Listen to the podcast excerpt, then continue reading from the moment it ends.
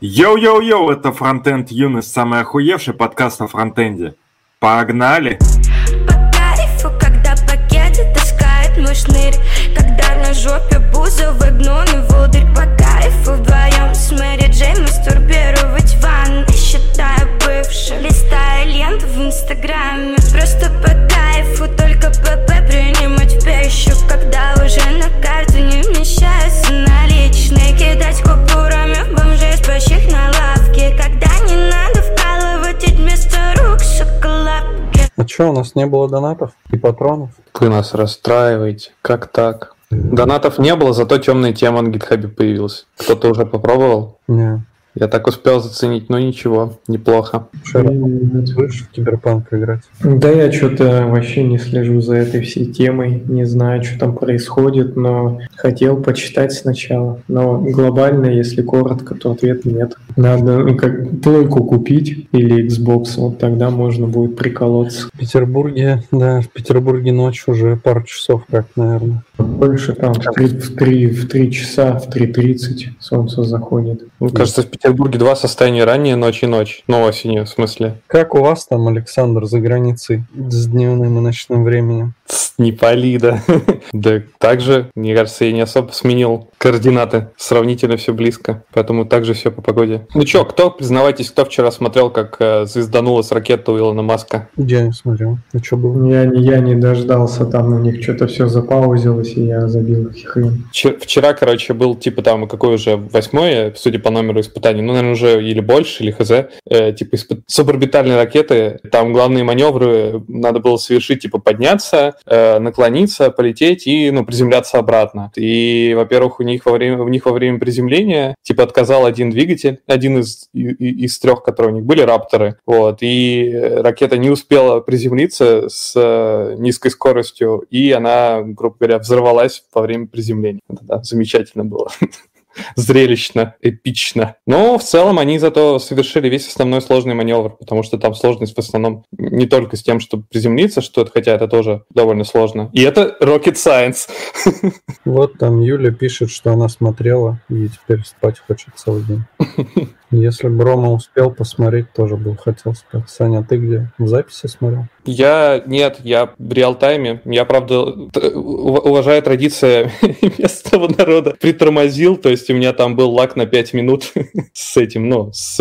Ну, я, короче, почти как бы в реал-тайм посмотрел, но чуть-чуть запаузил, потому что там действительно они в какой-то момент что-то проверяли, затормозили запуск, и поэтому они подоткладывали немножко, и вот все-таки сделали. Ну, все взорвалось. Но все взорвалось. Ну а что? Зато красиво, зато люди рады. А, еще в конце там было прикольно, что там, когда ракета взорвалась, э, комментарий, э, ну, не знаю, кто там, диспетчер или чего было, типа, что nice work. Thank you, guys. Типа, все, все, все забить. Ну, они, правда, основной маневр сложный, как я уже говорил, сделали, но им еще осталось. Ну, как сказал Илон Маск в Твиттере, что, типа, им осталось собрать данные, ну, как бы данные уже есть из того, что произошло. Теперь осталось их проанализировать и сделать фикс. Представляете, как печет у программиста, который, может быть, совершил эту ошибку, как у него сейчас горит. Это все потому, что он на JavaScript писал, а не на TypeScript. Так там же вроде история-то в том, что она и должна была разбиться. Ну, в смысле, не обязательно, но если она разбивается, то это ничего плохого. Ну, это тест, что потому друг- что- другое, да, тест. Да, это да, это да. Но это как, э, это как писать код, и не написав большое количество тестов, запустить, и ты уверен, что, ну, скорее всего, ща, ща где-нибудь долбанет стопудово. Вот так случилось. А, я, вот я хотел пошутить про то, что, возможно, поскольку ракетой управлял JavaScript, поэтому он не успел приземлиться. Garbage коллектор не вовремя сработал. Ну, это ж все вранье, ракета и не JavaScript управлял. Я сказал дисклеймер, что это шутка. Не, ну если бы это был TypeScript, то ракета по-любому приземлилась. Э, Если и- Dart, бы было, э, данные по GraphQL, то вообще бы на ура все зашло. Ну, вот Через, через.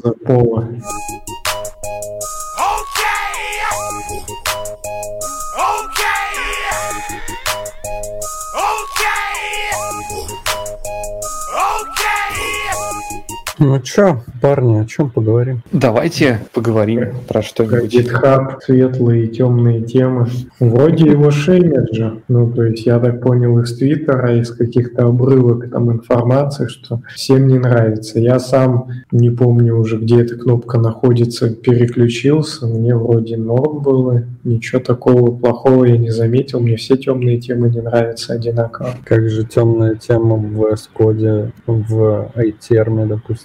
Ну, только там. Ну, кстати, да, в iTerm и в Code, наверное, единственные места, где я использую, на остальном глаза начинают вытекать. А Google. на, сайт, на сайтах я везде использую ну, светлую, ну, ту, которую изначально они предлагают. А у меня, кстати, видимо, из-за того, что в macOS включена темная тема, у меня и Chrome стал темным. Ну, там, да, там же можно. Кстати, вот это прикольная тема. Я на самом деле сейчас, вот не знаю, будет сейчас такой мини-опрос, типа, кто как э, юзает э, темную тему, но у меня автоматически включена авто, и типа переключение происходит автоматически в зависимости от ну, времени дня. И у меня, в принципе, нравится этот флоу, потому что иногда ты вечером находишься там, или перед сном смотришь еще что-то, тебя как бы очень дистербит, когда у тебя типа белый свет, тем прям глаза хреначит. Вот. А когда он включается в темный автоматически вечером, в принципе, вполне удобно. Но вот я в терминалах не понимаю люди, когда начинают пользоваться светлой темой. Ну, не то, что не понимаю, для меня это кажется слишком странным. Вот. Хотя я стандартный из иксов, из Xorg на Linux терминал, он белый, например. И в Mac, в Mac тоже, по-моему, белый по умолчанию терминал. Вот. Но это, ну, который просто терминал. Вот я сейчас запущу, я просто его, не знаю, как вы, я все время, когда ставлю, а, темный, да, тоже. Ну, он, видимо, с недавних пор, да, начал брать. Из-за темы, наверное, как раз тоже.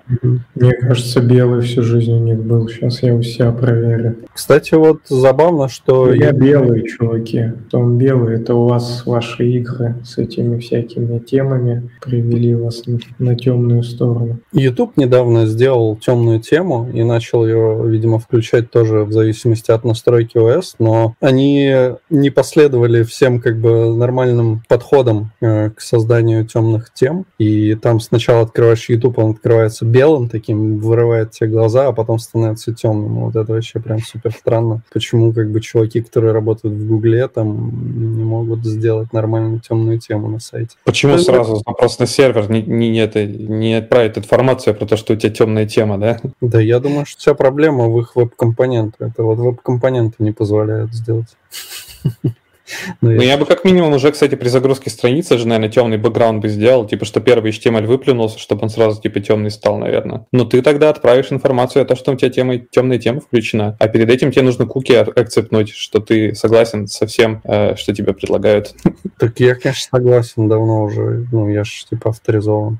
Кстати, забавно, кому-то, видишь, пофиг, темная или светлая тема. Ну вот я пробовал переключаться на светлую тему, когда, ну вот в Code, когда на улице светло, там солнце фигачит, в темной теме плохо видно, но мне все равно вообще настолько непривычно уже, что я прям не могу этим пользоваться, чисто только темная. Это пофиг до тех пор, пока твой код э, в редакторе не будет показан кому-нибудь в Тиндере, который в VS Коде, в VS Тиндере, который мы, видимо, дальше попробуем, может, обсудить. Да, нас тут просят Tinder для Code. Ну, да. А еще, кстати, Ты- вот Трутон, Трутон норм тема, но вот он у меня что-то на телефоне включается, а мне кажется, на маке что-то у меня он не включен. Night Shift, вот. Это в смысле штука, которая вырубает э, в основном какие-то синие тона, чтобы тебя глаза типа... Там какой-то вырабатывается то ли гормон, то ли что, не гормон. Не- Я не помню, что-то, короче, вырабатывается какая-то хрень, которая тебе мешает заснуть, все такое. Мгм. Типа, Ну, какой-то, да, ме- мелатонин там убивается, когда ты сидишь и на все это смотришь без этой фичи. Но у меня включено, кстати, и на телефоне, и особенно на iPad, что в какое-то время он начинает его юзать, типа там после 10 часов вечера или что-то такое. Довольно прикольно. Хер его знает, насколько это действительно работает и помогает сну, но хочется в это верить.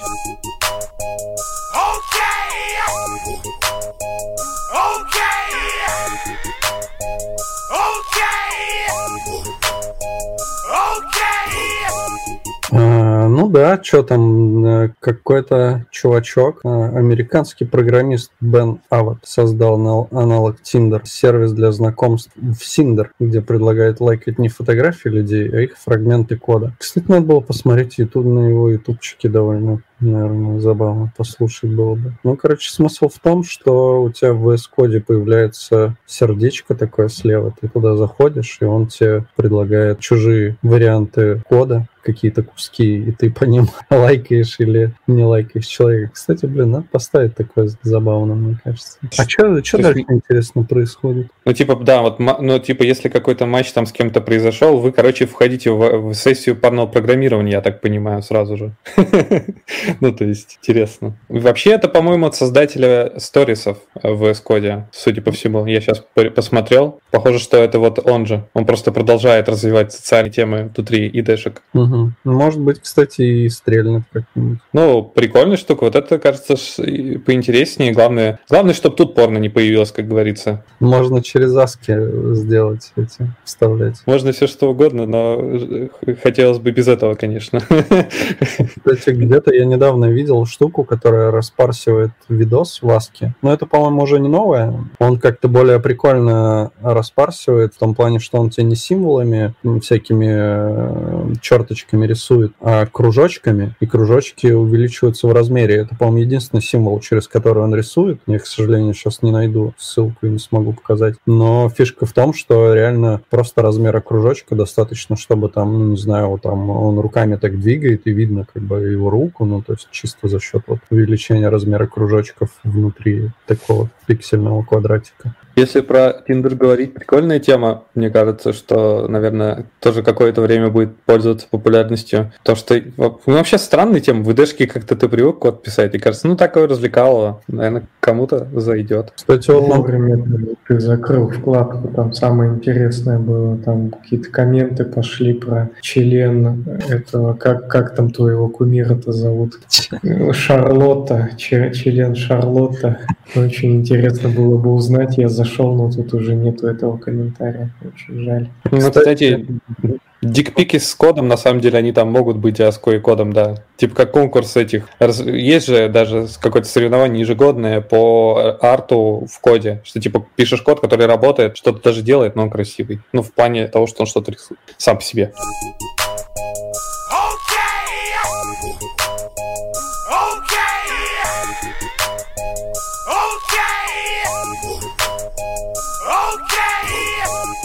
Кстати, про GitHub. А, в общем-то, не просто что так они про темные темы рассказали. У них же проходит конференция Universe 2020, и на ней они там много, ну, кроме Dark Mode представили улучшалок. Во-первых, что если ваша компания пользуется GitHub, то твоя, ваша компания может, короче, инвестировать э, в наиболее важные open source зависимости через PayPal и кредитную карту. То есть это спонсорство у них, кажется, и до этого существовало индивидуально, но теперь компания может платить как-то так это вот будет устроено. Э, темная тема, о которой мы уже поговорили. А еще автомержи pull реквестов. Вот насчет этого тоже сильно я не уверен. Но вроде как в, когда используешь э, защищенные ветки. Ведь раньше это был какой-то блокер, существовал на эту тему. Вот сейчас это можно настраивать. Хотя мне казалось... А, ну, мне кажется, что это, видимо, в зависимости от каких-то условий в GitHub. Так-то боты существовали, которые могли автомерж совершать, но теперь на GitHub типа это можно сделать. И в, в публичку наконец-то выкатились обсуждения. Мы это, по-моему, и обсуждали, извините за тавтологию, назад, что типа дисканшенсы — это как бы такие разновидности иджисов, когда кто-нибудь в ваш open source проект приходит и говорит, ну там, к Лехе в, этот, в Нагибабель, например, и говорит, что а, почему нет поддержку, поддержки тайваньского языка, хотя нет, это вот про иджис, например. А если там чувак говорит, что я не, не, не понимаю, как пользоваться этой фигней, то можно не иджи заводить на это, а дискуссию развести. И добавить туда Алексея и сказать, Алексей, почему ничего не работает и почему у меня с проекта пропали файлы. Ну, кажется, про GitHub Actions еще немного они там его поулучшали. Кстати, кто-нибудь из вас юзает GitHub Actions? Вообще нет, не пробовали. Я как-то тыкал туда, но глобально ничего особо не поюзал. А я вот э, теперь предстоит мне очень сильно попользоваться. Но я надеюсь, что прикольная штука. Ну, интересно, я пытался как-то. Мне хотелось еще как-то этот... Есть там, короче, всякие идейки, которые хочу попробовать, но все руки никак не доходят. И какие-то улучшения GitHub Enterprise сервера. Вот и все. я, кстати, не знаю. У них так как-то тихо конфа проходит. То ли сейчас из-за того, что этих онлайн-тем очень много, я как-то даже и проигнорировал, что у них что-то происходит. У них в блоге, в принципе, написаны все эти новиночки, которые у них появились. Я думаю, мы просто приложим ссылку в шоу-ноты. Включайте темную темную тему на гитхабе и радуйтесь. Да, в прошлом году как-то было пободрее, там и сами изменения были помасштабнее, и шло это громче. Да сложно сказать почему, но мне кажется, все равно был больше какой-то маркетинговый охват, что ли. Я вообще узнал о том, что эта конфа идет, потому что какие-то под, подписки мои прислали, что там бла-бла-бла будет про VR, какой-то там доклад, что-то про веб-VR или что-то в этом районе. Я только оттуда узнал, что вообще идет эта конфа в принципе. А в прошлом году, естественно, это все приплыло из каких-то нескольких источников более общего вообще характера, поэтому что-то да, у них в этом году как-то все более странно. Оно и работает, кстати, херовее, чем в том году видосы эти грузятся сто лет, просто там умрешь ждать, пока у тебя это все загрузится. Ну, еще на самом деле они сейчас активно в регионы пошли, то есть там каждый месяц проходит не GitHub Universe, это как-то по-другому штука называется. В каждом стране проходит локальный ивент э, GitHub, ну, вроде тоже, может, Universe называется. И в России в том числе был. Это как метап такой, э, в котором что-то показывают. Э, я вот как-то краем уха зацеплял один такой вот как раз российский. Так что, ну, это все очевидно из-за чего, из-за причины, из-за чего мы, в общем-то, и сидим сейчас по домам, поэтому, в общем-то, конечно, и мероприятия, они так не такие громкие, и нету вообще публичных мероприятий, поэтому их стало онлайн много, поэтому внимание начинает расфокусироваться уже, ты просто уже как бы понимаешь, что их очень много, и уже это, мне кажется, ну, некоторые там начинают ну, переставать интересоваться, короче, этими онлайн-ивентами, мне так кажется. Если бы использовали платформу от самой лучшей конференции в России HolyJS, то тогда у них все было бы хорошо и не тормозило. Че, Саня, как оценишь, сколько по крутизне в санях было сказано вот эта рекламная интеграция, как будто бы рекламная интеграция. Ну, так. Можно, можно было бы и лучше, да. Да, можно было бы лучше, можно было бы сказать, что это JUG Ru Group. Везде, где добавляешь слово group, все становится лучше. У нас... Дмитрий, а... да, у нас тут куча вопросов, да, в чате. Дмитрий спрашивает, да, Дмитрий Аноун спрашивает, как вам вчерашний взрыв ракеты от SpaceX? Мы, Дмитрий, уже обсудили все в начале, ты опоздал. Да, но это был nice work, скажем так. И вот Сергей пишет нам для релиза Home проектов, это про GitHub Actions, а, и утилит в докере топ, экшены крутые. И опять же Дмитрий нам говорит, GitHub Actions топич, уже успел один экшен написать на TypeScript, кайф. Так что, ну, я вроде слышал только положительные отзывы от GitHub Actions, но мы как-то Team City предпочитаем. Да, ну, Причем кстати... Дмитрий Арноун, он поставил зачем-то аватарку Пацуры, но мы сразу вычисляем, что это какой-то фейк, потому что у Пацуры никогда нету запятых в тексте, он там какую-то херню для этого использует, какой-то слэш или что там у него, так что это какой-то фейк наверняка. Ну да, ну да.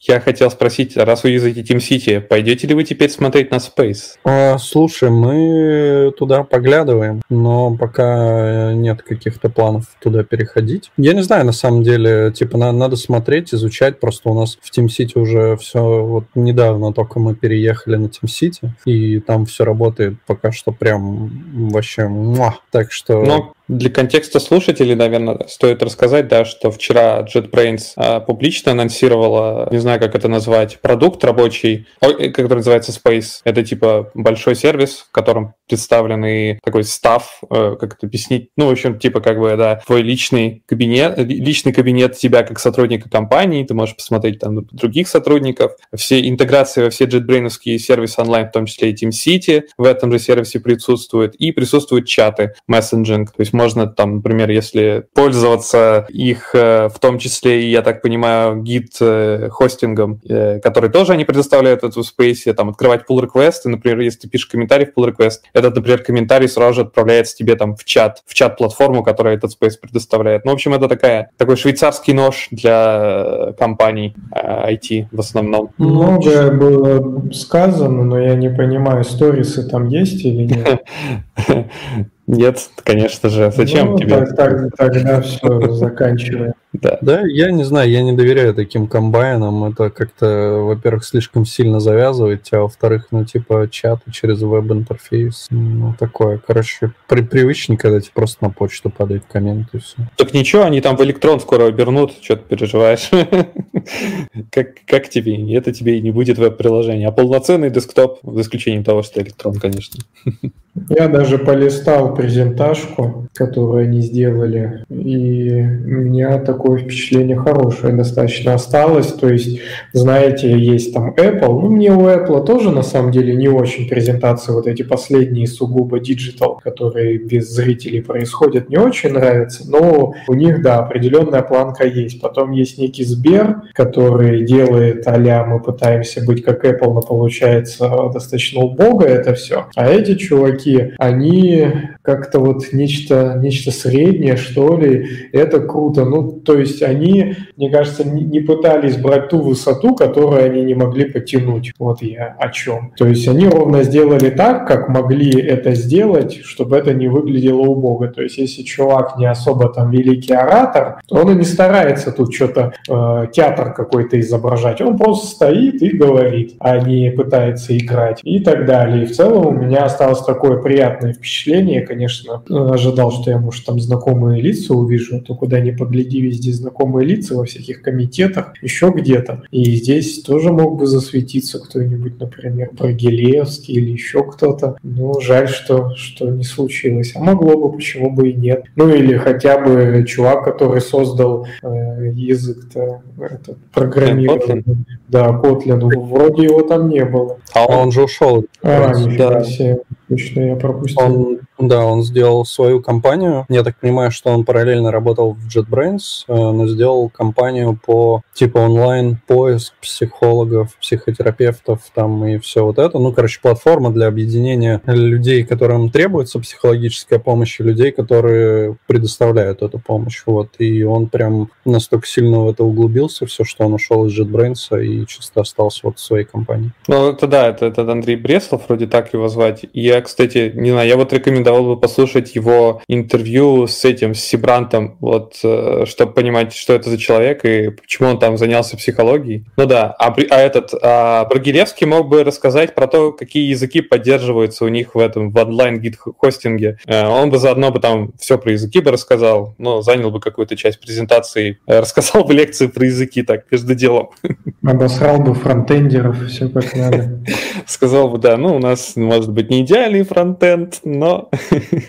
вы поняли. Ну, интересно просто. Я, я бы такие вещи сразу пытался по э, желтопрессному с, соединить с тем, что он как-то хайпанул, создатель Kotlin, это чувачок, потому что там, не знаю, с тобой выходит обложка собаки, конечно, там, я не знаю, не Forbes американский и не Time, как э, с, с некоторыми девочками из Скандинавии, но, тем не менее, может немного кукуха поехать. Ну, мне кажется, у меня бы чуть-чуть поехало бы, если бы на простого какого-то там разраба-работягу сваливается тут глянцевые обложки, интервью, фотосессии, где подрисовывают, что твой пиджачок — это пиджачок там от Гуччи, который можно купить в ДЛТ и вот это все, то вот интересно, насколько у него там ЧСВ не, не зашкалило, что он такой, а ну нахер это JetBrains, я, в общем, увольняюсь и пилю какой-то там свой стартапчик. Просто, ну, по, по таймлайну оно как-то совпадает на удивление, что можно задать вопрос.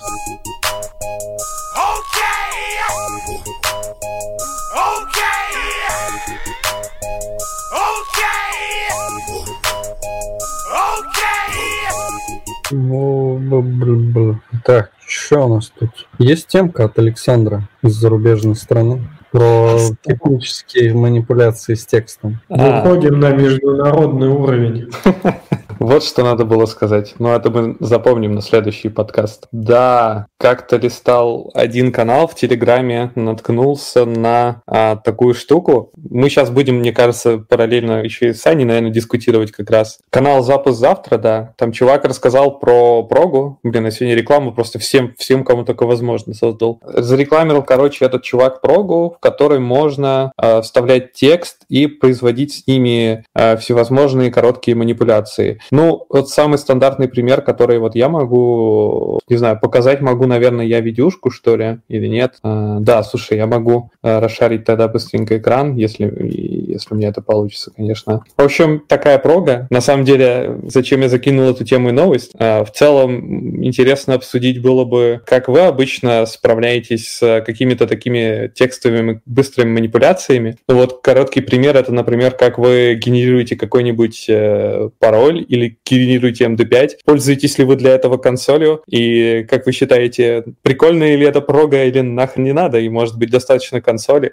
для такой штуки? А у Сани хотел спросить, в Альфреде можно так сделать? В Альфреде сто пудов можно так сделать э, встроенными средствами. Ну, в том плане, что Альфред тебе позволяет, ну, там, не знаю, ты, он тебе открывает такую а поисковую строку, ну, как input, короче, он тебе... Что-то такого. Открывает. Вот, и ты можешь туда вписать, допустим, какую-нибудь букву или там MD5. Ну, кстати, я могу тоже, наверное, ну, ладно, не буду шарить. Ну, короче, смысл в том, что, например, я через него конвертирую цвета из RGB в hex, допустим. Вот. Mm. А, но для этого, типа, ты просто ставишь, э, там, это, эти плагинчики называются workflow, и ты ставишь просто workflow, который позволяет это сделать. Но есть еще другая штука. Есть такая штука, как PastBot, которым я тоже активно пользуюсь, и он поддерживает э, тоже плагинчики всякие. Э, и, в общем-то, ты можешь для него написать. Ну, там, там по-моему, это пишется все какими-то довольно простыми штуками. Ну, типа ты в любом случае можешь вызывать какие-то нативные консольные там утилиты. Так что, ну, не, я как бы посмотрел, вот что-то показал, оно выглядит довольно удобно, как бы уже, ну, оно чисто под это заточено, и, да, действительно классная тема. Надо попробовать, но я просто не так часто какие-то такие штуки делаю. То есть, например, там говорить о форматировании JSON, то мне проще это в VS Code сделать. Он там это умеет из коробки делать. А, ну, да, да, по-моему, с коробки. Да, вроде нет. Я что-то ставил какую-то херню специально для этого. да там просто, ну как, ты про... А, ну может быть для JSON надо что-то поставить, но я не уверен на самом деле. Но он тебе в любом случае, если ты выбираешь там, например, что это у тебя JSON, хотя сейчас он, по-моему, вообще начинает автоматом уже парсить, что ты, что ты вставил, потому что я сегодня, например, создал просто типа новую вкладку, вставил туда текст на TypeScript, и он мне сразу поменял, что у меня язык типа TypeScript, хотя Хотя вот раньше этого точно не было, и приходилось руками вставлять, ну, точнее, выбирать, что это не plain текст. Вот, э, так что сейчас, мне кажется, это еще больше упростилось. А если говорить про какие-нибудь Base 64, я тупо вообще просто вбиваю в гугле Base 64 онлайн и перевожу через какой-нибудь типа сайтец. MD5 э, генерить мне давненько уже не приходилось. Э, там всякие, ну, типа, убирание кавычек там и прочее, и, и прочей херни. А, вот постбот умеет из коробки, так что, ну, в общем, не знаю. Ну, типа, для меня это не, ну, типа, с наличием тех инструментов, которые у меня есть, мне не кажется чем-то прям необходимым, но на самом деле, возможно, там действительно есть какие-то полезные штуки, и можно вот через Альфред забиндить, типа, хоткей себе, и тогда и пользоваться довольно быстро и удобно. Можно и без Альфреда. Ну, не, выглядит вообще полезно. Я плюс-минус тоже делаю это на каких-то там мутных сайтах, где ты еще рекламу там посмотришь кучу. Но в эту тулзовину нужно добавить еще скачивание музыки из видоса на Ютубе. И вот тогда... И сторисы. Из... Не, сторисы, разумеется. Не, я думал, они есть. То есть, если их нету, то тоже в помойку. В Альфреде вот есть, нету, да, ну все, тоже до свидания. Почему у нас на стриме сегодня нет сторисов, я не понимаю.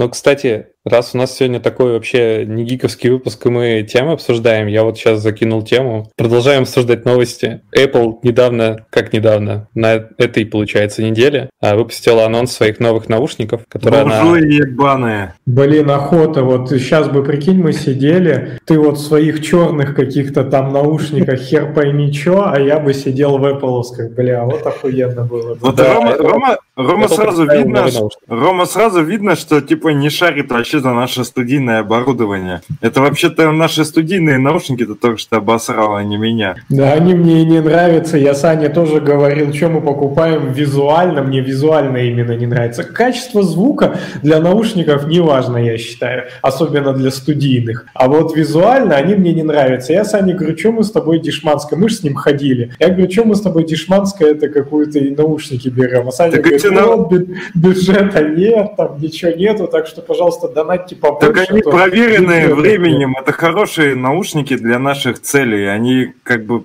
все нормально в них. Мы же к тому же не сводим подкаст в наушниках, ну, я свожу, но я имею в виду, нам вообще не для сведения нужны эти наушники, а просто чтобы слышать друг друга, поэтому, в принципе, качества вообще достаточно. Так, это одна ну, из самых, одна Ну, из самых ну. популярных марок. Ну смотри, ну, да, ну смотри, уже должны слюни течь, ты понимаешь? Да, у меня почти, почти видно, как член встает тут.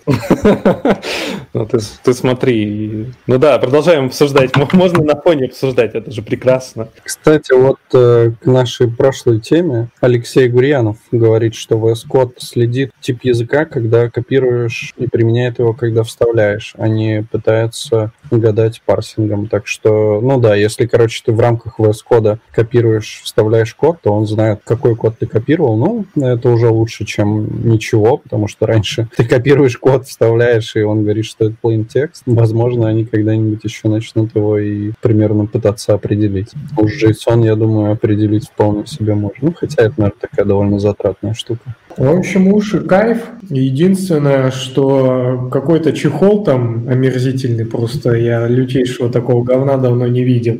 Это раз. И второе, если бы я все-таки такие первый раз в жизни наушники бы себе купил, вот эти огромные и все такое, то я бы взял подставку, которая вот как у Сани, я не знаю, как это тип называется, но ты прям уши просто кидаешь сверху на такую подставку, и они заряжаются. То есть это максимально удобно. Но боюсь, для таких ушей такая подставка будет еще там стоить баксов 400. Так что в соточку можно будет уложиться на весь комплект. А что ты, кстати, не взял? Ты же был в Икее, это икеевская зарядка. Она стоит какое-то копье там вообще. А, так а я не знал, но я не видел, но у меня же нету таких э, ушей. Так не, ну у тебя же есть э, AirPods беспроводные. Так я не про это, Саня, говорю, про что ты подумал. Это беспроводная зарядка у меня тоже валяется. Я говорю, у тебя же есть такие же огромные наушники, большие. Да. Вот как Apple новые. И Apple новые, я так понимаю, как они представляют э, их заряжать. Типа кладешь тупо на стол и в них лайтинг втыкаешь. Ну, что-то выглядит прям, откровенно говоря, не в стиле Apple, что они, ну, какой-то не, не- не use case придумали. Тупо валяется у тебя на столе уши, подключенные к проводу. То есть они беспроводную зарядку даже не поддерживают. Да, там э,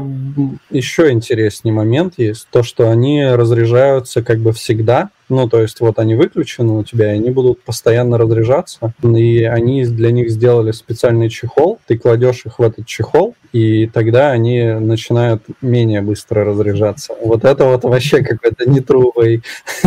Так что, Алексей, мы поняли, что твои наушники, как они там называются, самая true фирма музыкальная, вот они самые лучшие, максимально тупорылые, от них ничего не ждешь и свои денег стоят. Выбор, выбор покупателя 2020.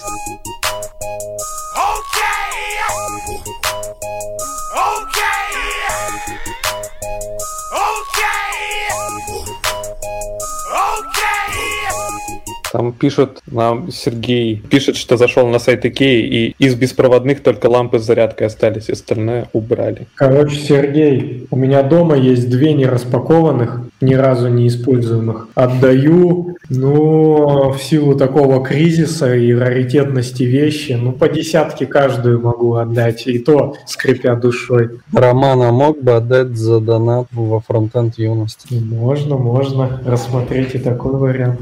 И тогда заодно ты еще и наклеечки отправишь нашим слушателям. Ой, ну тогда, тогда разговор закончились и по, по десятке за каждую. Так, ну Да. чё? Да, нам тут говорят, дело вкуса, какие уши, смысл спорить. От Ну, человека, кому без разницы, светлая или темная тема.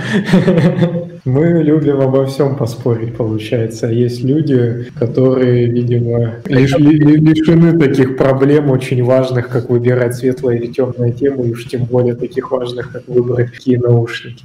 Кстати, у нас же есть огонь тема. Павел Черторогов написал, он ворвался в прошлонедельный JS Underhood и написал там огромный такой тред. А, я не знаю, как, как мы его сейчас обсудим, но, по крайней мере, мы оставим ссылочку, и это точно стоит почитать. Ну, короче, он э, рассказывал доклад на последнем JS в PAC 5 и модуль Federation. Мне вообще всегда, ну, я как-то мимо пропускал, что это вообще такое, зачем это надо и так далее. А он прям расписал четко. Там, конечно, поднялись бурления недовольных людей, которые говорят, что это типа полнейшее дерьмо, но суть такая. Теперь ты можешь в любом билде webpack а подтянуть, ну, если он сбилжен там, если они оба сбилжены пятым webpack ом, подтягивать бандлы из другого билда webpack а и делать это прямо на клиенте. То есть, допустим, ты берешь какую-нибудь свою библиотеку компонентов, публикуешь ее в, видимо, ну, куда-то этот билд, типа в CDN какой-нибудь закидываешь, ну, просто билдишь и закидываешь в CDN. В своем проекте ты просто, типа, пишешь импорт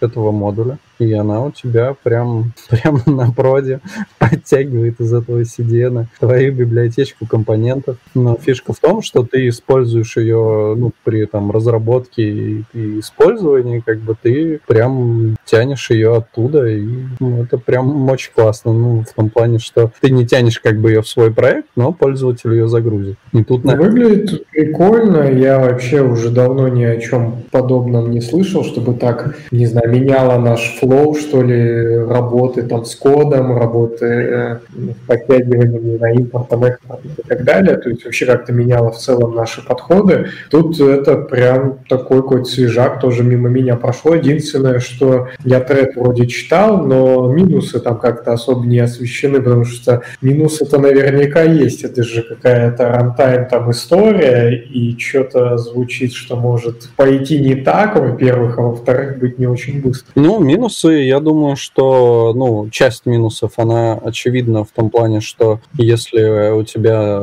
ну, там, не, не сов... ну, какие-то breaking change, да, то ну, ты как бы сломаешь свой прод э, в легкую вообще. Но с другой стороны... Он развалится, развалится у тебя так же, как ракета Starship SN8 да. Илона Маска. Но с другой стороны, ты зато можешь по-бырому пойти прям на CDN по FTP и, как любит Алексей, и как принято в PHP, поправить прям там, на бою. Пройдя через дебли глифированного кода, и все поправить. Вот. И Алексей Гурьянов нам говорит, модуль Federation выглядит реально сильнее DLL плагин, но потрогать пока не успел. Вот, честно говоря, не сильно хочется это пробовать, но выглядит это прям очень интересно, да. Но я пока какого-то реального применения на своих проектах не вижу.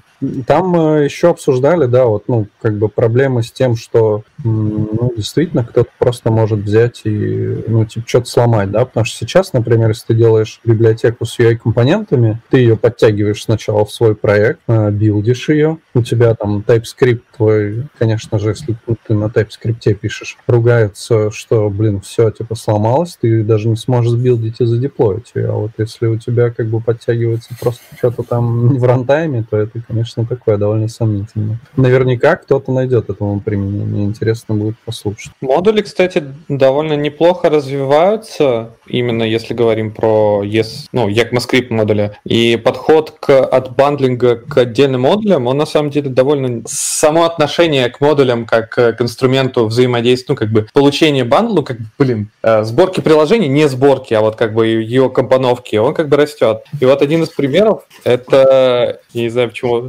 Рома на, на чем-то угорает. Я, я угораю, что Сане позвонили. Саня, прошло уже примерно 40 минут подкаста. Почему ни разу не упомянули, там, например, Holy.js, я не знаю. Точно. А я упомяну, подожди, я упомяну. И вот на самом деле э, модули такая штука. И вот, например, вы как-то, когда мы обсуждали доклады с Холли, мы как-то так э, обсуждали, что вот э, доклад про модули, который там есть, который на, нашелся, он довольно такой абстрактный, там был один. Э, и я на самом деле его в итоге посмотрел, наткнулся на самом деле на еще один такой интересный способ применения модулей в продакшене. Это в сборщик такой девовский на самом деле HQJS, не знаю, наверное, правильно так его называть. Даже расшарю экран, тут там просто такой есть э, попсовый лендинг, что типа это Lighting Fast Zero Configuration Web Application Development Server. Вы, вы понимаете, ну, у, уже у, уровень. Мы как бы любим Zero Configuration вещи. Особенно Zero Configuration. Но если отходить от шуток, на самом деле, в чем прикол? Мы же привыкли сейчас модули бандла собирать, ну, в один, особенно в паком конфигурировать и один собирать, да? А здесь э, в Dev предлагается делать иначе. То есть у тебя запускается такой твой dev-сервер, который тебе может э, в рантайме прям э, производить резолвинг модулей. Ну, во-первых, у нас все-таки стоит напомнить, что у нас типа теперь не HTTP 1, а HTTP 2, и сокет у нас открыт один, и файлом мы можем пулять. Соответственно, это как бы дополнительное такое преимущество использования модулей в продакшене, что ты типа ну, не, не слишком, не так сильно теряешь скорости, потому что у тебя одно сетевое соединение. Так вот, вот эта штука, она типа тебе запускается как сервачок и начинает отдавать модули и транспалит их или делает что-то с ними прямо в рантайме. Ну, то есть, например, реквайришь какой-нибудь. И тут есть пример, не знаю, наверное, проще вот так будет показать. То есть ты, например, э, пишешь такую прям вот запускаешь этот dev-сервер, прям там же в корне проекта там создаешь HTML-файл, он сразу подтягивается, там ход reload работает, я проверял. И типа, когда импортишь какие-нибудь вещи, все эти модули, они у тебя сами зафигачиваются, заимпортиваются, ну, сервером после ход reload. И, ну, они импортятся как бы не в процессе, не после какого-то бандлинга, а то есть прям браузер спрашивает, идет запросом на вот такой модуль, и он ему сервер этот его транспалит сразу и возвращает. Если есть какие-то зависимости, понятно, что они приезжают в браузер, в браузер и браузер же ответственен за резолвинг модули, ну как, впрочем, модули-то и работают. От э, этого же разработчика, который, в общем-то, и делал э, доклад, на самом деле еще ожидается, что появится SDN-сервер, который работает по такому же принципу и умеет отдавать модули, ну, то есть тебе не нужно... Короче, знаете, как, э, я так понимаю, что в Go уже примерно так же устроено, что мы начинаем отходить от принципа, что ты ставишь себе все, ну, все нот-модули, а ты на самом деле просто их нигде не указываешь, ни в манифесте, нигде, а ты просто их импортишь по URL, например. Ну, как в Deno, в принципе, устроено сейчас. Вот. И вот есть, существует, ощущается такая тенденция, что модули, они уже пришли достаточно, ну, относительно недавно, и, в общем-то, все, уже мир-то как бы перевернулся немножко, чуть-чуть. Как вам такое, Илон Маск? Так это не вот та история, что если, например, тебе нужна одна шапка на 3-4 приложения, и, соответственно, возникает куча вопросов, как эту шапку там клепать, чтобы она была везде там одновременно одинаковая, ничего там не рассинхронилось, не разъехалось и так далее, и везде она была прямо в один момент в нескольких серверах единая. То есть это не про это же история, что ты тогда ее через этот модуль Federation засовываешь. В том числе получается, что так, да, потому что, по-моему, когда, ну, даже статья на медиуме и в блоге Вебпака, по-моему, как раз, ну, там же эти примеры, они, по-моему, и показывают, что ты можешь импортить какой-то компонент из соседнего приложения, который совершенно другая команда пилит, и использовать. То есть э, всевозможные старые трюки, о которых я не, не, не так уж и мало знаю, э, про выделение какой-то отдельной сущности для раздачи, там, не знаю, какого-то отдельного компонента, конечно же, они, мне кажется, потихоньку отходят из-за того, что мы от понятия бандлинга отходим к понятиям модулей. Это правда, твоя правда есть. Ну, это норм кейс как раз вот в эпоху ми- микросервисов и всего этого как раз подходящая история, чтобы это еще и э, разрывать не на бандлы, а на модули небольшие, чтобы еще гибче это все становилось.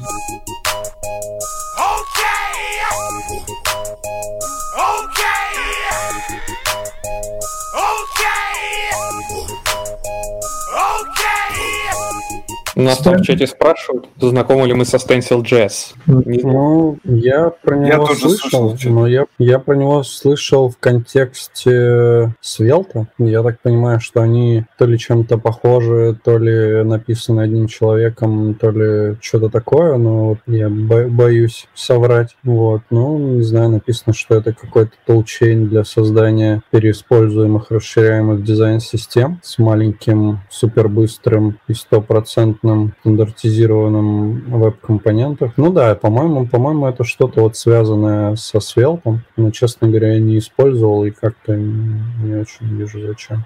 Ну, в смысле, нет, наверняка это кому-то будет полезно и интересно, но когда у тебя там все проекты на реакте, наверное, не очень прикольно. А, вот Сайхан говорит, что это классная штука для веб-компонентов. Его компоненты можно юзать в Angular, Vue, React с одинаковым успехом. Но это веб-компоненты, И веб-компоненты, они имеют свои как бы преимущества и недостатки, и не все готовы с ними мириться и не очень понятно, ну, тогда проще, мне кажется, не знаю, тот же там Svelte взять, как бы он умеет и в веб-компоненты билдиться, и в нативные компоненты билдиться, тут хотя бы у тебя выбор есть. По поводу веб-компонентов я не особо с ними сталкивался, но каждый раз, когда я сталкивался не по своей воле, то все это заканчивалось одной стрёмной историей. И потом я даже где-то встречал, что это и есть одна из больших проблем, там в том числе этого стандарта, стандарты и вообще как ко всему этому подходят, что э, веб-компоненты у них существует некая возможность их, за, их закрыть. То у тебя есть внутри компонента, который веб-компонент, он в доме отображается, и там есть определенное такое же, в общем-то, дерево, да, как домовское. Но при этом, если у тебя э, веб-компонент закрытый, а вроде как by default, что ли, он закрыт, но я могу путать, точно я здесь не знаю, то хер ты получишь доступ вот к, его внутренностям. То есть ты их можешь увидеть в, в консоли, да, в отладчике, но при этом ты никогда из JS не сможешь туда достучаться. А, например, тебе очень хочется. Другое дело, что, может, тебе не должно очень хотеться, и это уже на откуп разработчикам этих веб-компонентов. Один раз я это сталкивался, как раз это какая-то внешняя либо, которая под капотом там почему-то что-то сделала веб-компонентом, и я не мог подхачить так, как мне надо, и пришлось от этой либо отказаться отказаться. Ну, это уже на откуп разработчиков, и не хотят, э, то и не надо, и не будут тоже пользоваться. Но а, как какие-то штуки в браузерах реализованы тоже веб-компонентами. То есть там они какие-то свои там части реализуют через веб-компонент. И в разных браузерах это по-разному. Где-то ты имеешь доступ, а где-то нет. И вот на это я тоже натыкался, что в одном браузере все работало и было хорошо, а в другом нет. И JS крашился, потому что он не мог туда доступ получить. И вот как раз вот эта возможность что-то там прикрыть, тебя ограничить и как-то это неочевидным образом происходит, ты заранее не можешь предугадать. Это, конечно, вообще какой-то лютый трешак. И прям все разы, когда я сталкивался с Components, то каждый раз я именно в это и упирался. Очень странная какая-то ситуация. Ну, YouTube же полностью написан на веб-компонентах и более-менее норм все там работает. Еще я знаю, что интерфейс Яндекс браузера полностью сделан на веб-компонентах. Вроде как у меня там вот товарищ работал, не знаю, еще работает или нет, но вот он типа пилит да, интерфейс на веб-компонентах, говорит, нормально, не надо париться о поддержке браузеров. Ну, понятно. Но вообще первая часть пассажа ROM, мне кажется, навевает на мысль, что все-таки инкапсуляция, и вещь-то хорошая. Но если особенно там типа из внешне в какой-то один компонент лезешь, ну, явно какой-то компонент должен API предоставлять. Ну, а ага. вещь хорошая, да, но просто, э, может, реализована она не, не, не очень как-то идеально, то есть хотя бы там, хер знает, ну, как-то ты должен заранее это понимать, что вот этот закрыт, а этот нет, потому что это совсем не очевидно. Либо они все должны быть закрыты, ну, как-то, мне кажется, должна быть явность, а не так, что в одном браузере у тебя это так, а в другом по-другому. Это странно. Вот на вопрос, какие, какие будущее ждет веб-компонентов, мне сразу вспоминается этот э, субботник 19 что ли, по-моему, года или какого. Там Петр Мязин прикольную фразочку сказал, что типа веб-платформа всегда удостоена участи отстающей вещи, то есть э, всегда на ней будет что-то не хватать, и всегда будут появляться фреймворки наподобие React, которые будут, ну, типа удовлетворять э, текущие хотелки пользователей, которые еще в браузере не появились. Как он такое мнение? Я вот не знаю, мне кажется, я с ним частично согласен. Ну да, я тоже согласен, потому что ну, веб-компоненты, они все-таки там, я так понимаю, завязаны сильно на стандарты, там на всю такую штуку. И пока там реализуют все, что как бы надо, уже пройдет куча времени. Ну, в общем, они действительно так отстают, да.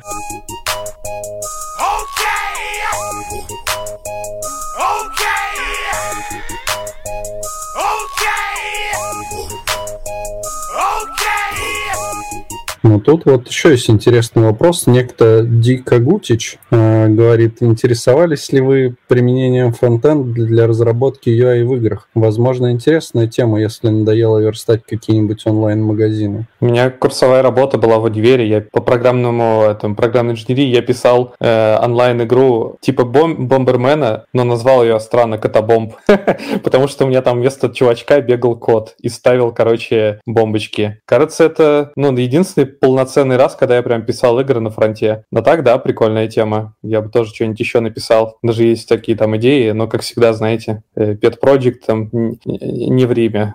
Приятно, что Денис нас смотрит. Я вот уже соскучился по Денчику, надо будет как-нибудь затусить. Денис One Love. Я на самом деле, блин, я как-то давным-давно еще, когда не умел программировать, э, пытался сделать игру такую, ну, когда, знаете, еще бойцовский клуб существовал, игра такая в браузере. Опа. Да, я в то время прям очень сильно заинтересовался тем, чтобы сделать свою игру, но что-то мы с товарищем сидели долго-долго это обсуждали, и в итоге так, так долго все это обсуждали, что забили на всю эту херню. Но вообще, вот Денис же нам рассказывал в закрытом чатике, да, вот он говорит э, не сами игры, а интерфейсы. Э, я так понимаю, что это примерно про то, что он говорил, что сейчас можно, допустим, в движке, внутри игрового движка, какого-то там типа Unity или что там используется, ну, в общем, что-то подобное, запускать под капотом что-то типа хромиума или что-то такое, и прям в нем э, делать интерфейс игры, ну, в смысле, там всякие, наверное, тоже меню, там прочие такие штуки.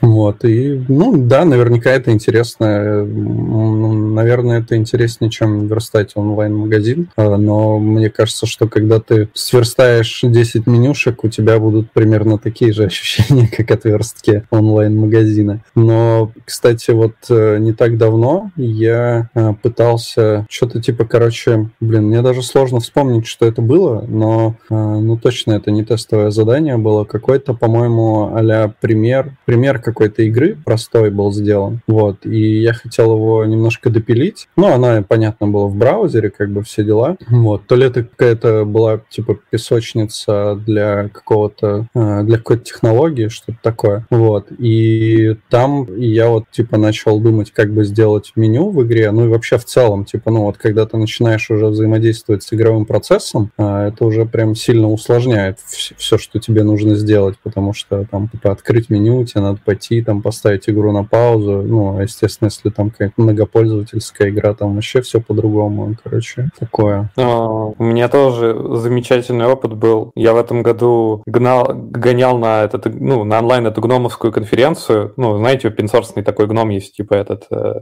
менеджер рабочего стола, так его правильно назвать, в Linux этих ваших красноглазые люди, вот это все. И, короче, я как-то вдохновился после этой конфы и решил по, это, починить баг, который я встречал э, года 4, даже 6, наверное, лет назад в сапере. Там игра есть такая, ну, один из модулей, который типа поддерживает разработчики гнома. А эта хрень, она на вала, короче, написана. Вал — это такой C-Sharp подобный, ну, как похожий язык э, на какой-нибудь там частично, не знаю, на, ну, не, на JavaScript не очень похож. Ну, на Sharp, наверное, не знаю. И, короче, э, я изучал этот сначала язык и писал... Короче, там бага была, что ты, типа, можешь так поставить бомбы, что ты вроде бы взорвался, но ты выиграл.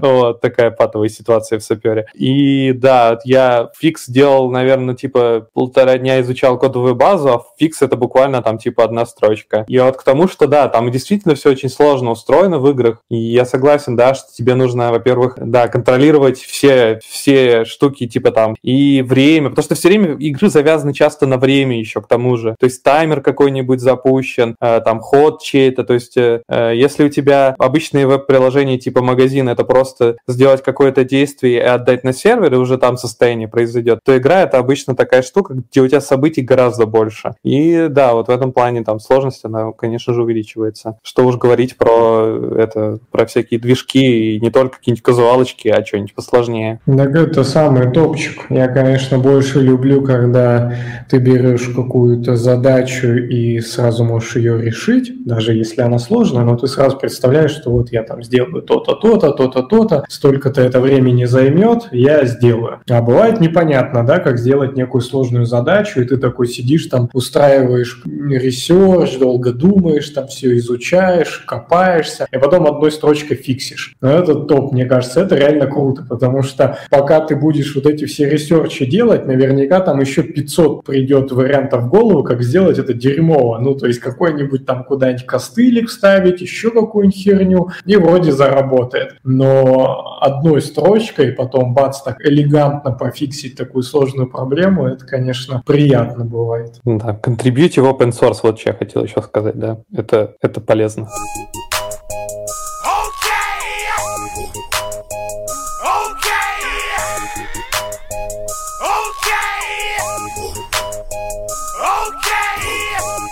А тема у нас еще была такая. А, многим из тех, кто сегодня вынужден работать из дома, нравится не тратить каждый день время на поездку в офис. Но что переведенные на удаленку сотрудники скажут, если их функции будут переданы кому-то в другом регионе или даже в другой стране? Ну, типа, речь о том, что сейчас удаленка распространяется с бешеной силой по понятным причинам, да, и, э, ну, тут, наверное, смысл в том, что могут, по сути, нанимать теперь не э, каких-нибудь москвичей и петербуржцев, да, а компании могут легко нанимать людей из других э, городов и даже стран. Но тут как бы по странам-то, наверное, будет, ну, как бы, да, ладно, окей, и стран тоже. Есть страны, где зарплаты сильно ниже. Но мне кажется, что как бы и раньше-то, в принципе, не было с этим проблем нанимать на удаленку. Тут как бы вопрос, наверное, в том, ну, типа, насколько вы готовы вообще к удаленке, если готовы, но уже как бы большинство людей, наверное, пришлось стать готовыми к удаленке, то ну, хрен его знает.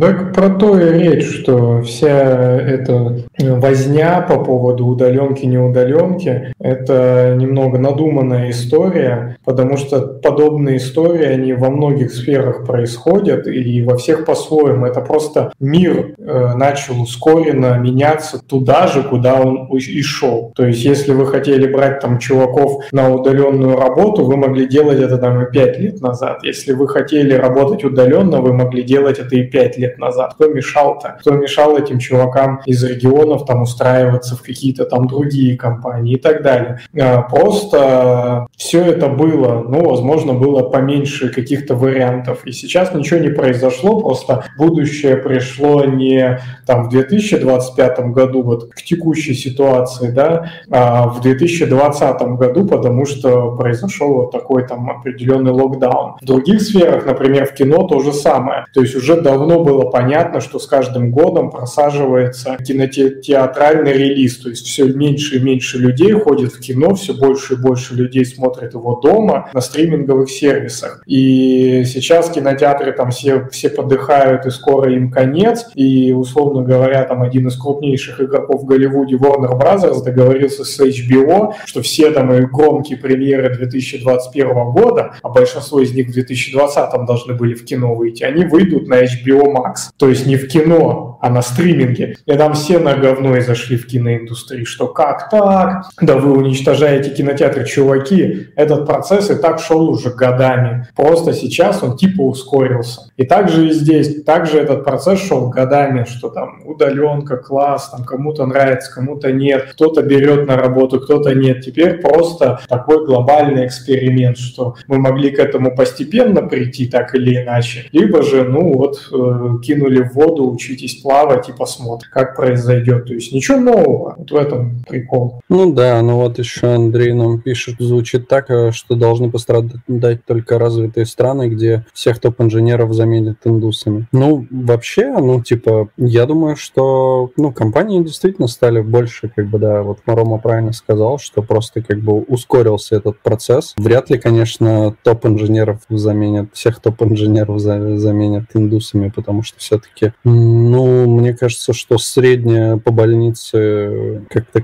качество, типа, ну, как это такой может быть стереотип, да, что там индусский код, китайский код, он такой, типа, довольно стрёмный, неподдерживаемый. Наверняка это, ну, не во всех случаях так, но мне кажется, если вот среднее какое-то брать, то, возможно, действительно качество там не такое хорошее. Ну, а я думаю, топовые индусы и до этого могли вполне себе находить хорошую удаленную работу и становиться, например, SEO крупных компаний типа Google Microsoft, например. Ничто им до, до этого не мешало. Ну, то есть тут тоже есть определенный тренд. Есть тренд заменить всех нахер на индусов и вообще тех людей, кого побольше, чем всех остальных людей. Тоже есть такой тренд, и если это начнет происходить, то значит мы просто тоже быстрее быстрее оказались там в 2030 году, когда уже, в общем-то, только они нужны, и они всех заполонят. Либо сейчас, либо через 10 лет. В общем-то, как, как по мне, тоже, тоже ничего плохого. Быстрее окажемся в будущем, быстрее начнем решать эту проблему и как как-то изменяться и реагировать, и пытаться добыть себе хлеб. Вон по последним новостям в 2025 году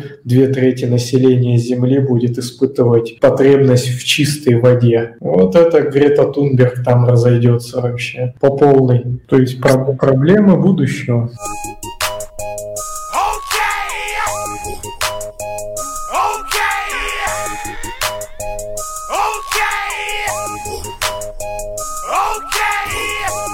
Сегодня Илья Варламов выпустил ролик про сортировку мусора, и он прикольно там все рассказал, вообще все четко, потому что, ну, типа, он там рассказал, что а, один человек, по-моему, в, по-моему, он сказал в год, да, а, производит, ну, выбрасывает мусора, вот как э, такой, типа, здоровый бак, вот на помойках такие стоят отдельные баки, вот такой, типа, здоровый бак. И если там в вашей семье, скажем, 2-3 человека, да, то это, типа, еще больше увеличивается. Все. Может быть, Не даже... понял, за год один баг на одного человека? Ну...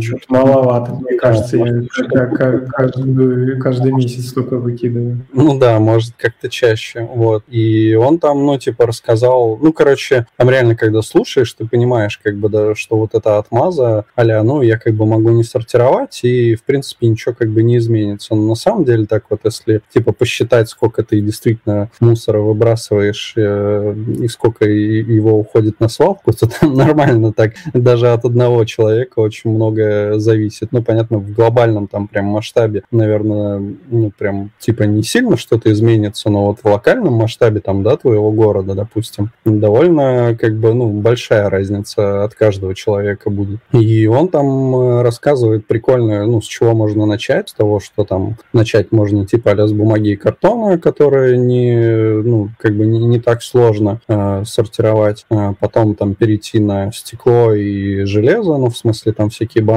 и бутылки. И потом уже пластик, по-моему, и потом уже пищевые отходы. Ну, пластиком он тоже там довольно четко все рассказал, типа, какой проще сортировать, какой там сложнее, какой вообще нельзя, э, и, ну, нельзя перерабатывать, и, соответственно, э, не стоит покупать такой пластик, там, ну, как минимум ты этим как бы подтолкнешь производителя задуматься над тем, чтобы он поменял как-то свою упаковку. И я думаю, что это тоже, ну, как бы сложновато, но, наверное, если там какое-то большое количество людей от этого откажется, то вполне вероятно. Вот. И, ну, в общем, стоит посмотреть видос, можно прикрепить его. Вот там тут задают вопрос, сортируем ли мы мусор. Я вот про себя могу сказать. Там не было мусора. Спросили просто, сортируешь или нет. Квиксор, там, пузырьком, вот это вот все. Да, вот. Но, короче, ну, типа, мы стараемся прям сортировать по максимуму в принципе, вот реально работает вот эта история с тем, что ты начинаешь с чего-то небольшого, там тот же стекло, там бумага, потом, ну и металл, потом начинаешь сортировать пластик потихоньку, сначала там не весь, но у нас просто повезло, тут недалеко от дома есть э, такая штука, как Море Плейс, и типа туда просто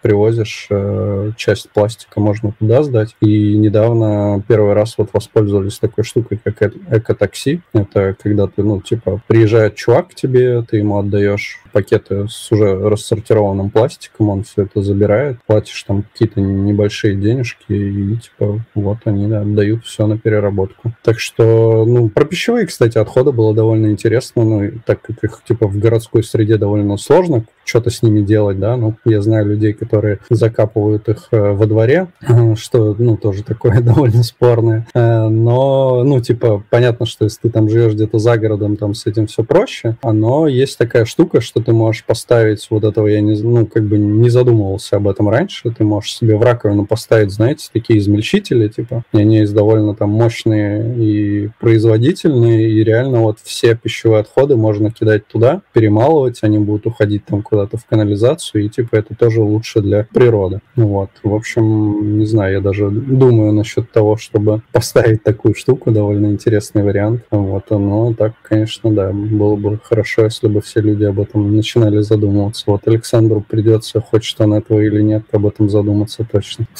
То я наоборот только за. Потому что в Питере, например, не знаю, это же все, мне кажется, еще от доступности зависит среды. Ну, то есть, если у тебя предоставлена возможность сортировать, то люди, которые об этом, ну, так или иначе, хотя бы задумались, то они это попробуют сделать. Понятно, что будут люди, которые будут игнорировать. Есть э, люди, которые много какие вещи игнорируют. Вот. Но когда у тебя нет вообще возможности какой-то рядом, ну, понятно, что это может казаться как отговорка, но все-таки э, я считаю, что когда среда предрасполагает к этому, у тебя хотя бы появляется хоть больше шанс к тому, что это действительно будет так происходить, а не просто будет э, ловишь себя, будешь ловить себя на мысли, что надо, а потом подумаешь, что это, да, ну, это слишком сложно. Когда у тебя это рядом под боком, у тебя не будет шансов и возможности сказать, что это отговорка. Ну, ну придумать. Я вот с тобой не очень согласен э, по обоим пунктам в плане того, что, ну, вот первое, то, что, типа, и Варламов говорил, в принципе, оно, наверное, имеет место быть, это то, что если будет спрос, то будет и предложение. Э, то есть, э, ну, если много людей там в каком-то районе начнут, типа ну, сортировать мусор, и им нужно будет как бы эти раздельные штуки для сбора, их будут, ну, как бы, это бизнес, и типа люди будут их ставить, потому что они на этом бабки зарабатывают. А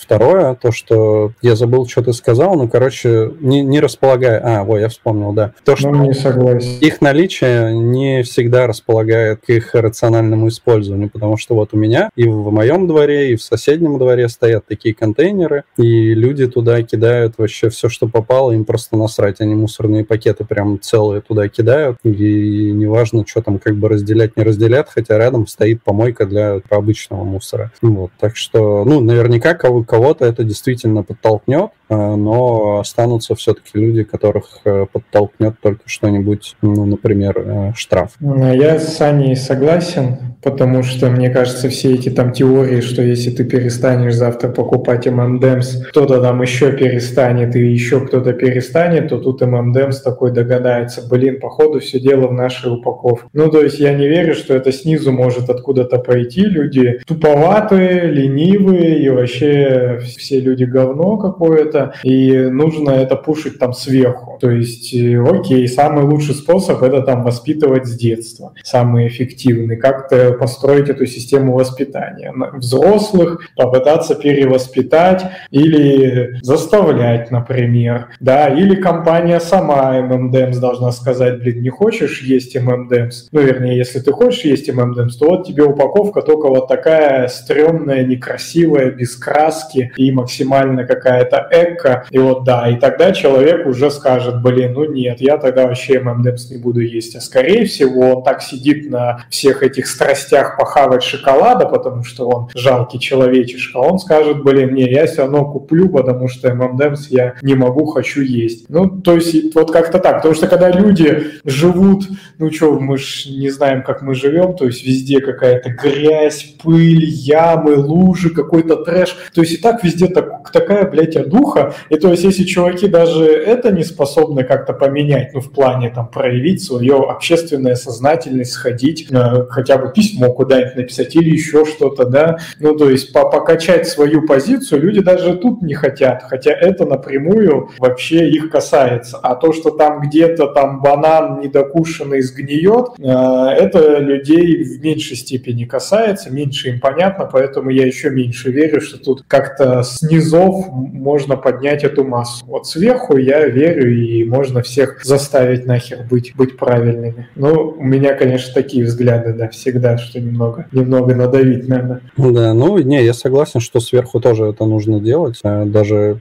типа публичные осуждения компании в этом плане тоже иногда работают. Почитайте вопросики, мне надо ответить. Вот так вот делегировал. Андрей Но... Ну, пишет, что он со мной согласен, что надо покупать только топовые девайсы, чтобы не менять их потому что они ломаются, либо они просто отстой, и придется их через год менять. И это, кстати, правильно, потому что я сто пятьсот раз приводил пример моим родственникам, кто все на андроидах сидят, и они не покупают там Apple технику, потому что типа дорого, и вот это вроде что-то для зажиравшихся, а по факту уже третий телефон покупают себе там, я не знаю, за последние, наверное, три года, ну, грубо говоря, за четыре, и плодят вот эти лишние железяки, весь этот мусор, тратят свое время, и опять же, деньги на вот это все дерьмо. А могли бы купить себе один раз нормальный iPhone, как я сделал в 2012 году, и проходить с ним до 2019 года. Мне надо свалить, но я вот по-бырому могу ответить вот насчет комментария про железо. Железо, говорят, принимают в магазинах, э, можно сдать, пойти обратно, и тебе даже могут скидон дать там на что-то.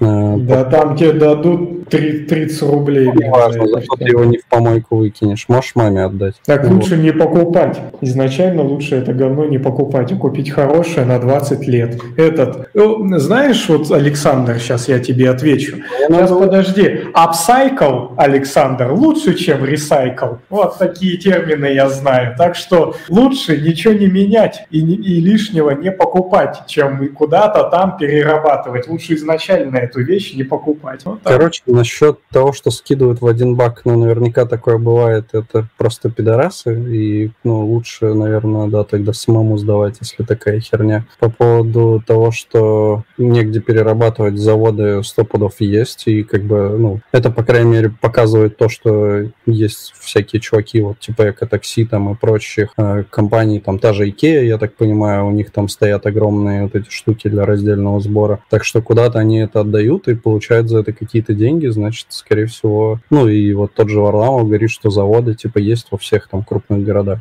крайней мере. Вот. Ну, в общем, все, мне надо идти. Ко мне тут при... приехал шиномонтаж. Интересно. Захватим. Я заказывал недавно утром. Можете продолжить без меня, и не знаю. Подожди, а ты зимнюю резину ставишь или проколол колесо? А что, сам поменять не можешь? Холодно, холодно. Есть, готов это, за, за мужикам заплатить, они пошли пиво купить и потом выкинули в общую мусорку. Я вырубаю бродкаст. Все, всем пока. Ну ладно. Пока. Все, пока.